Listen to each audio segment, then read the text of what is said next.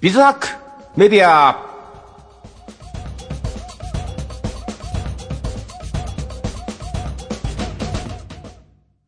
皆さんおはようございます。ビズハックメディアパーソナリティの小林武史です。ビズハックメディアは少人数経営 IT デザインを発信するメディアの名前です。1人から5人くらいまでの個人事業主や法人を経営されている方を対象に IT で効率化を図り経営をデザインしていくにはどうすればよいかを皆さんと共有していく情報発信番組です。放送日と本日の流れです。毎週火曜日の6時からの放送です。8月18日と1週後の25日が再放送になります。内容は bizhack.net というブログを運営しているんですが、この中からいくつか選んでお話しします。え今回はですね、新しい取り組みを続けるには事業化を目指して、コストは最小限にすることをテーマにします。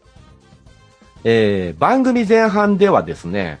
2019年8月7日の記事、継続するから早期事業化を目指す。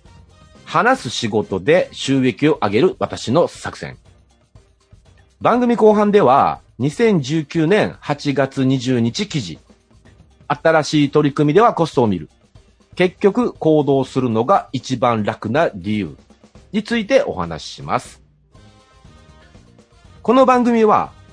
ご縁、応援、貢献をテーマに、夢ある番組をお届けする、夢の種放送局大阪スタジオを中継して、オンラインでお送りいたします。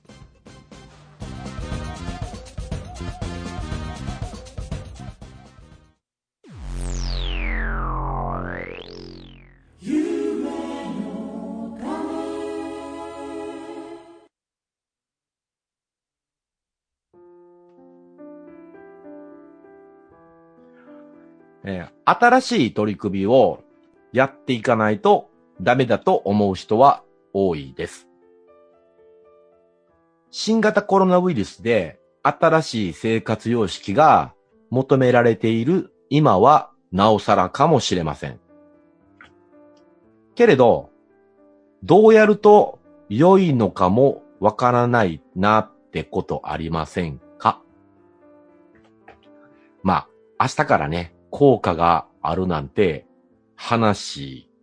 はないですよ。まあ少なくとも1年から3年くらいの長期スパンでは考えましょう。まあね、あの死活問題ですっていう人の時のやり方もあるんですけど、それは、何でしょうね。出出血を止めるための作戦なので、またまたそれは別で話しようかなとは思いますけど、そっちの話ではないです。前半始めます。えー2019年8月7日の記事。えー継続するから早期事業化を目指す。話す仕事で収益を上げる私の作戦。えー話す仕事で収益を上げると言っていたビズハックメディアパーソナリティの小林です。まあね、この話す仕事って何なのって言って、まあこのラジオとかもそうなんですけどね。あともう一個やってるのが、えー 2030SDGs のカードゲームの認定ファシリテーターみたいなこともやっているんですけど、まあ話してるやんっていう仕事です。簡単に言うと。で、まあね、これ初めてやるんで、なかなか、なかなかというか、そんな簡単に、誰か知らんやつの話聞いてお金もらえる世の中は甘くなくて、あの、ま、まずは続けないとダメだよね、と思ってます。で、当時のですね、これ初めてから1ヶ月目の記事なんですけどね。まあ、ここ数ヶ月、鬼追い込み鬼、ん？じゃあ、お追い込み鬼仕事中の小林ですって書いてましたわ、なんか。た、た、多分大変だったんだと思います。あの、全然年とやるとこ多分やってたと思うんです。もういつものパターンでいくとね。あの、今、全くそんな、あ、そうなんやってぐらい他人事ですけど、話す仕事で収益化上げようと頑張ってます。なんか話す仕事って長いこと続けられそうじゃないですか、そんな。なんか、ね、40年ぐらいとかもいけんじゃないとか思ってて。だ、だから継続できるからいいんじゃないって思ってるんですけどね。で、継続していこうと思うと、そういうふうな長さで考えるんだと、なんか収益化していったら別にね、誰からも怒られることもないですし、やっていけるかなと思ってます。この時書いたら、現在の予定は1年後ですって、なんかこの時もう書いてました。まあ1年経ったからやらんとなって話なんですけど。継続したいなら収益化すべきどういうことなんか言いますね。まあこう聞くと、利益、ここだけ聞くと、利益追求の主戦度かな、みたいな、ではないんですよ。決してそうではないですよ。継続する前提としましては、やっぱ好きなことだと思うんですよ。嫌いなことってそもそも継続なんかしようともしないと思いますしね。だから好きなことをずっとやっていけるんだったら、収益化すべきじゃないかなと思います。収益化できてないと、モチベーションが下がって継続できないですよっていう話。これ、理由なんでかなって話なんですけど、まあ、ぶっちゃけ1、2ヶ月目くらいとかは、なんか新しいことやったら面白いですからね。なんか、モチベーション高いですよ。楽しいし。まあ、子供の頃とか思い出していただきたいんですけど、まあ、無邪気に楽しいこととかなんかずっとやってるじゃないですか。とと言ってもね、まあ、夏休み中とかね、1、2ヶ月ぐらいと思うんですけど、もう忘れるでしょ、すぐパって。で、その後大人になりましたっていう話ですが、次の楽しいことに取り掛かっていませんでした？えー、子供の時って何見ても新鮮で、新しいことが勝手にどんどんやってくる。知識ないですもんね。いつも楽しいことに出会えたと思います。知らないことって楽しいです。だから肉体的な成長も早いんで、見た目もどんどん変化します。見た目が変わっていくんで、やってることにあまり目を向けなくなります。えー、目的からの逆算で実行している、いない、みたいなことを考えた方がいいかなと思ってまして、これって何って話します。えー、目的からの逆算で実行しないと、なんか今やってることはあんま気にせずにどんどんやっちゃうって子供の時と同じようなことやっちゃうってことなんですけど。なんか例外としては、スポーツやっていて、早くからオリンピックに出たいとかね、なんか目的を強く持ってらっしゃる人いるじゃないですか。あれって、あの、目的から逆算、逆、えっ、ー、と、逆算で実行している人だなって思ってます。あえっ、ー、と、凡人の私たちって、なんか大人になってからちょっとだけ気づくじゃないですか。なんか、5歳から始めてます、バレエみたいな。どこで出会ったみたいな、ね。そういう意味で凡人っていうことなんですけどね。だから、大人になってから慌てて、目的からなんか作って逆算して実行しているようなことになってるのが、普通の人かなって思ってます。で、嫌いなことってやっぱ目的にならないですし、おのずと好きなことが目的になると思うんです。好きなことだから続けたいと思うっていうのは強く思った方がいいと思います。で、大人になった凡人の私たちって、勝手にしろよっていうことなので、誰からも支援なんかないですと。だから、続けるにはお金を稼いで自分で頑張れよ、みたいな。って僕ずっと思ってます。収益化できてないと生活できなかったりもするから、そういう問題もあるじゃないですか。で、そうなると、好きなことを下げて、なんか、食うために働くみたいなことになりがちですよね。まあ、それをやってたところで年取ってきて、定年退職になったらどうすんのみたいなことになっちゃいますけど、まあ、同じなんですよね。で、これが収益化できていないと、モチベーションが下がる理由だと思ってます。で、私今やってること、話す仕事っていうのはですね、今まで全然やったことなんてないわけですよ。を具体例でちょっと話しますね。あの、話すこと自体は嫌いではないですよ。普段から全然どうでもいいこといっぱい喋ってますしね。奥さんとの会話もない話ばっかしてるっていう感じです。でも、仕事にはしてないじゃないですか。ただ単に好きだけなんで、収益化した経験はないです。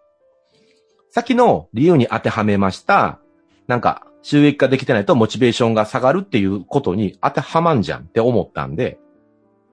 けど、きっと、このままラジオやりますって決めてからなんですけど、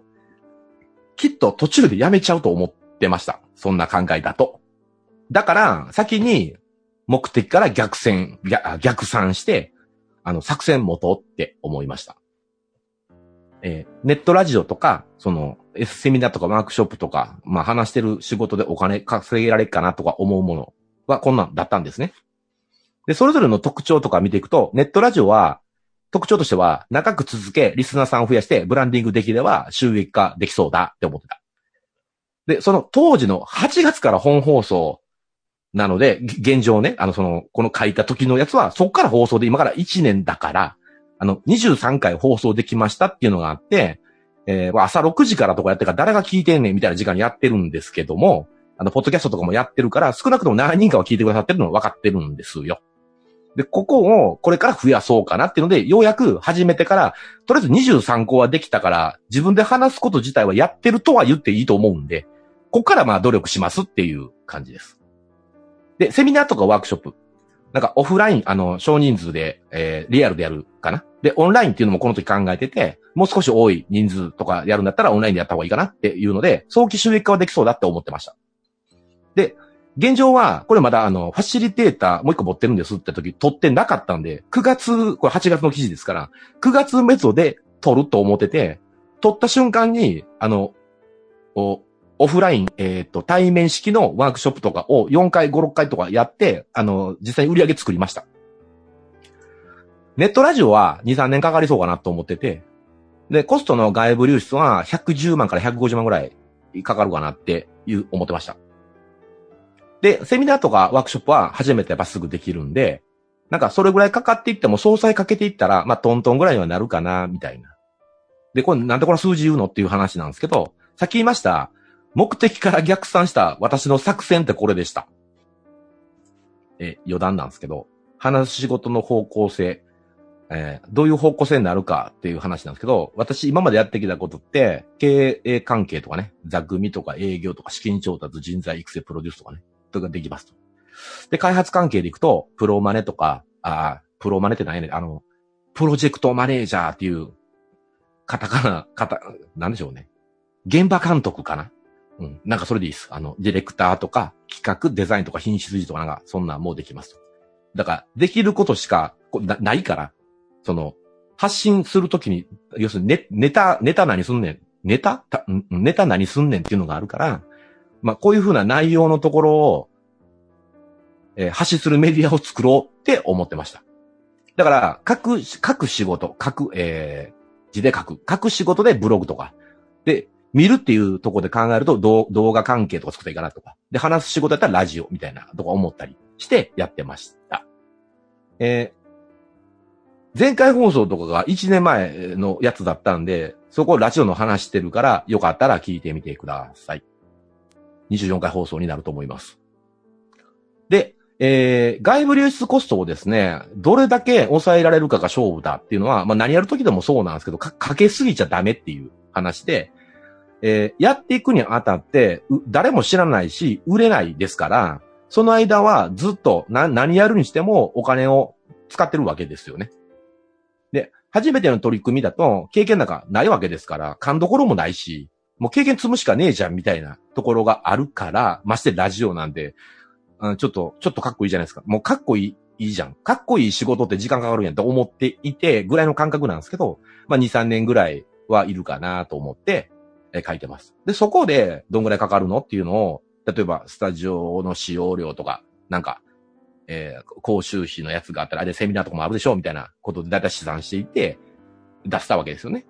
で、まあ、こんぐらいずっと赤、な、売り上げゼロで考えて、出すと、なんか赤字になるじゃないですか。でも、その額が例えば2000万とかかかるんだったら、いやいや、ちょっとありえへんわって思いますけども、100万、200万ぐらいとかだったら、まあ、47ですから今。あの、やったら、その、若い時ではないので、まあ、なんとでもなる方法を知ってますでしょ。えー、そういう人だと、まあまあ、できる話じゃんっていうことで継続することができるっていう腹落ちさせたってことですよね。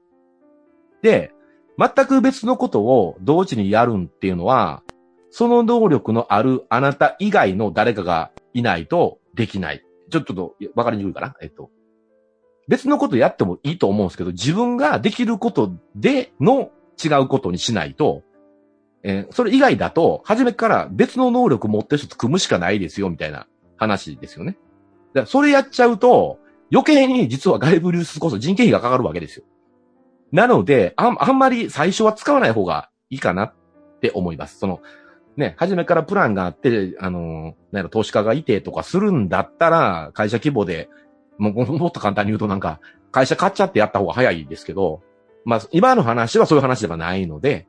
新しい自分たちでや発信していこうと思うんだったら、自分でできることっていうのをやりましょう。で、そこから目的何かなっていうのを考えて、そこに向かうためのお金をこう出していくってことをすれば数値化できると思います。で、これやると何がいい方、安心するんですよね。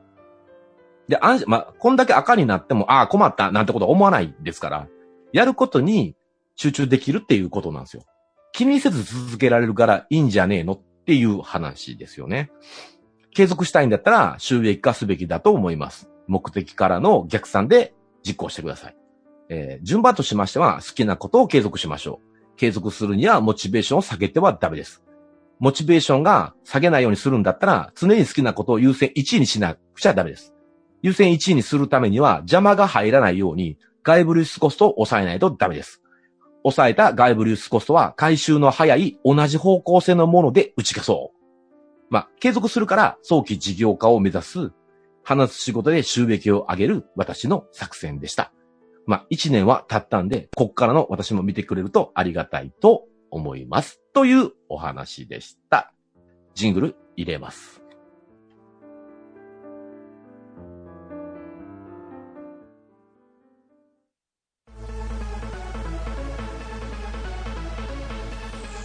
応援貢献ご縁応援貢献夢の種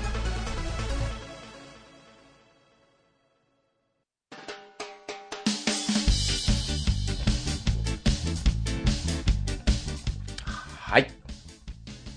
番組後編入ります。2019年8月20日記事。新しい取り組みではコストを見る。結局行動するのが一番楽な理由。えー、書く仕事と話す仕事をやっている。ビズハックメディアパーソナリティの小林です。今、そうなんですね。書く仕事、まあ、新しいこと私も3つぐらい始めてるんですけど、結局、ね、前半でお話したように、まあ、経営とかね、ああいったところ得意、誰が、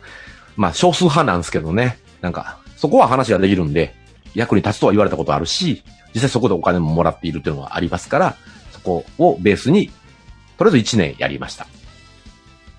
でですね、えー、まあ、先ほどの話は継続してうん、するために、まあ、事業家考えて、えー、逆算しましょうっていう話なんですけど、今度は、それをかかるお金のところをもうちょっと掘り下げた話ですね。えー、新しい取り組みではコストを見る。どういうことか説明していきます。うん。えっ、ー、とね、これ、対象者の人は、えー、経営を、経営、もうすでに経営者のあなたなのかもしれないですし、これから起業したい人かもしれないですけど、まあ、基本は、こ、行動するでしょ。うん。で、これ、新しい取り組みの時でも、まあ、行動するからそんなんやってるっていうのはありますけど、決して行動しないなんてことはないじゃないですか。で、この時にやってる人だったらわかるんですけど、不安だらけじゃないですか。ね不安がないわけな、ないんですけど、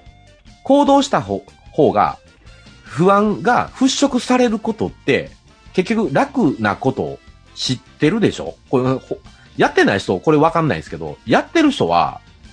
あの、常に問題持ってますけど、動いたから問題があるんで、問題が出れば課題になりますでしょ？課題になったら解決するだけなんで、ククリアできるんですよね。っていうことで、次のこと、次のことみたいな繋がっていくみたいなのを、多分知ってはると思うんですよ。この、聞いてくださってるあなたね。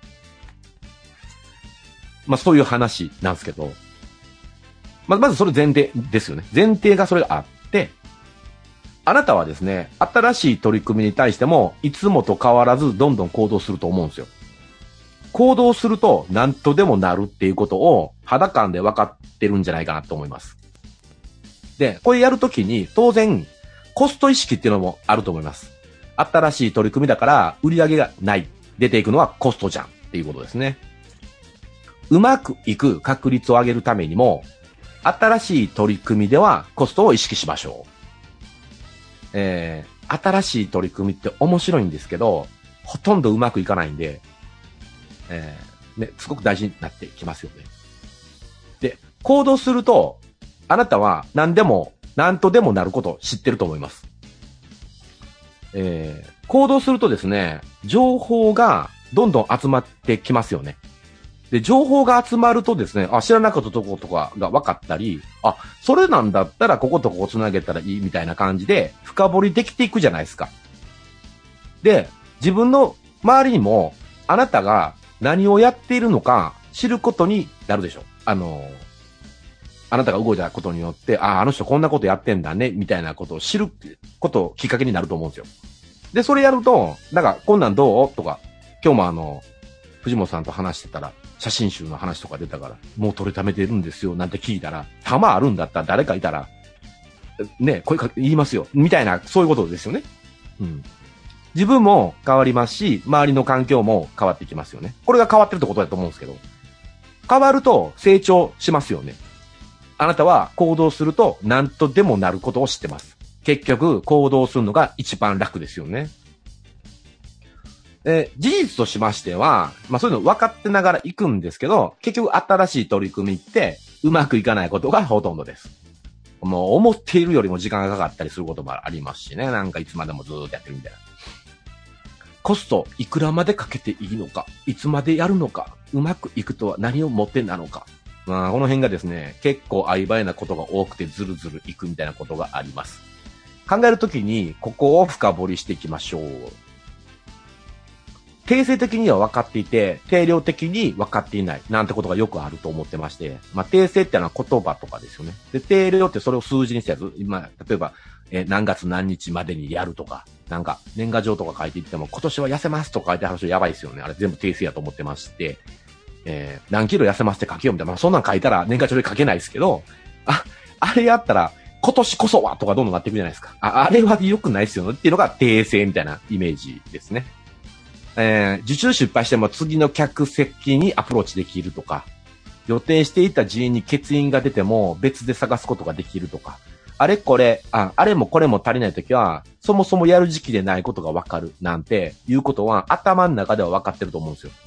これもさっきのやつをちょっと経営的な話でいくと、深掘りしてたらこんな話になると思うんですけど、これ、社長さんよう知ってるわと思うことはここです、まず。で、分かっているのは、行動するのは、早いんですよね。バンバン動きますよ。まずいなとか思って動いてきはって。だから、創業、創業した社長さんってこれの意識高いから、まあ、ほっとってもまあまあ、そこそこなんとかするんです、みんな。で、つ、次の手、次の手とか、どんどん出していくみたいな。で、行動すればするほど、あの、自分でできないこともすぐわかるんで、た、他力って言いまして、あの、他の人お願いしたりとかね。なんか、もうするわけですよ。っていうとこまでは、なんか、できるんですよ、みんな。だからこれって10年、あの会社とかでもね、10年続けるの難しいって言うんですけど、もう全部これなくて。これ定量で考えたらいいと思うんですよね。あの、少人数で経営がやってると、まあ、売上として、まあ、一人とかでやってると利益率とかもいいんですよ。例えば3000万とかで利益率50%ぐらいとかも出るから、なんか1500万ぐらい、あの、現金残ったりとか、もうザラザザラにあるわけです。こんな人いっぱいいますけどね。で、この中からいくら使っていいのか考えるとかあんましなくて、なんか、なぜか、まあ、こういうパターンの時です。なんか300万から500万ぐらいを、全然根拠ないけど、なんか使ってる人、めっちゃ多いなとか思ってて、なんか BM 買いましたとか。いやいや、中古で買いよとか思いますけど、なんで新規で、まあ、な、な、何買っとんねんとか思っちゃいますよね。あの、つい最近も。なんか、これ何？って聞いたらそんなのあったんですけど、これだけ、なんで新、なんで新品で買ってんの？みたいな。買った瞬間中古になって価値下がるんですけど、まあまあまあまあ、そんな話。大体、これ、あの、か、私の感覚見てる中でですけど、売上1億円ぐらいまでの経営者の方って、あまり数値化しない感覚でやってはる人多くて、大体4、5年ぐらいに行き詰まったりしてる人多いかな。だから数値化した方がいいですよって思ってます。だから、えっ、ー、と、先の例では、新しい取り組みに対して、売上比率の10%の300万とかを予算化したりとかした方がいいんじゃないとか思ってて、これを3年間で形にするんだったら、年100万ぐらい使うみたいなイメージ。だからいきなり300万使わずに3年に分けて100万ずつ使うっていうことですけどね。で、これは勉強代として自分投資に回すぐらいのコストでもいいと思います。で、この方が圧倒的にうまくいきますよ。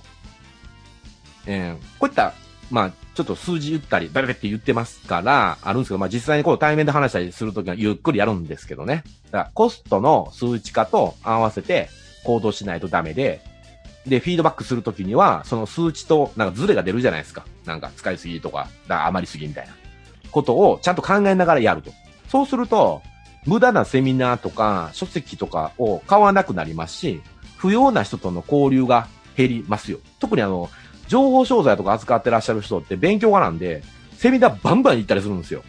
けど、知識ばっかり増えてやんないんですよね、みんな。広告費早使えよとかなんかしないですよ、全然。9割ぐらいそうかなって思ってます。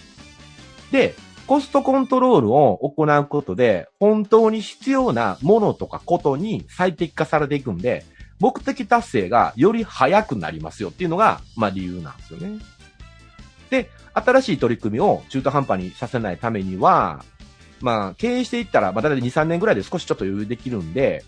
宣言の名がある方っていうのは、新しい取り組みをしていきますと。で、この時には、定性的には理解していて、定量的にはなぜかやらないってあるんで、仮説でもいいから、持ち前の論理的思考で、まずは数値化しましょう。新しい取り組みは、中途半端に終わることって多いんで、なんか、ね、あのー続けたいっていうんだったら、まあこういうふうなことをやると、まあ外部にキャッシュアウトしないことですね、まず。これ中途半端に終わることってあんまりないですよと。えー、まとめですね。あなたはすでに行動することが一番楽な理由は知ってると思います。新しい取り組みにも精力的だと思います。新しい取り組みは中途半端になることが多いんですよ。な撤退ラインを使って止める場合とかは違いますと。これは自己決断が伴っているんですね。なんとかになっちゃったは危険で、なんとかにしたは問題ない。自分で判断しているかどうかですね。これ中途半端にすることなく、新しい取り組みの成功率を上げる秘訣です。これが10年持たせることだと思います。ジングル入れます。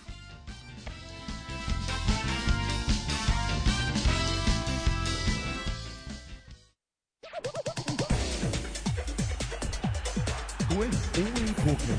夢のため夢のため夢のため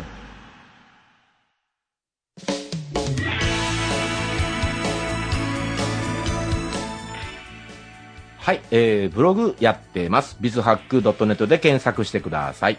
アルファベットで https コロンスラッシュスラッシュ bizhack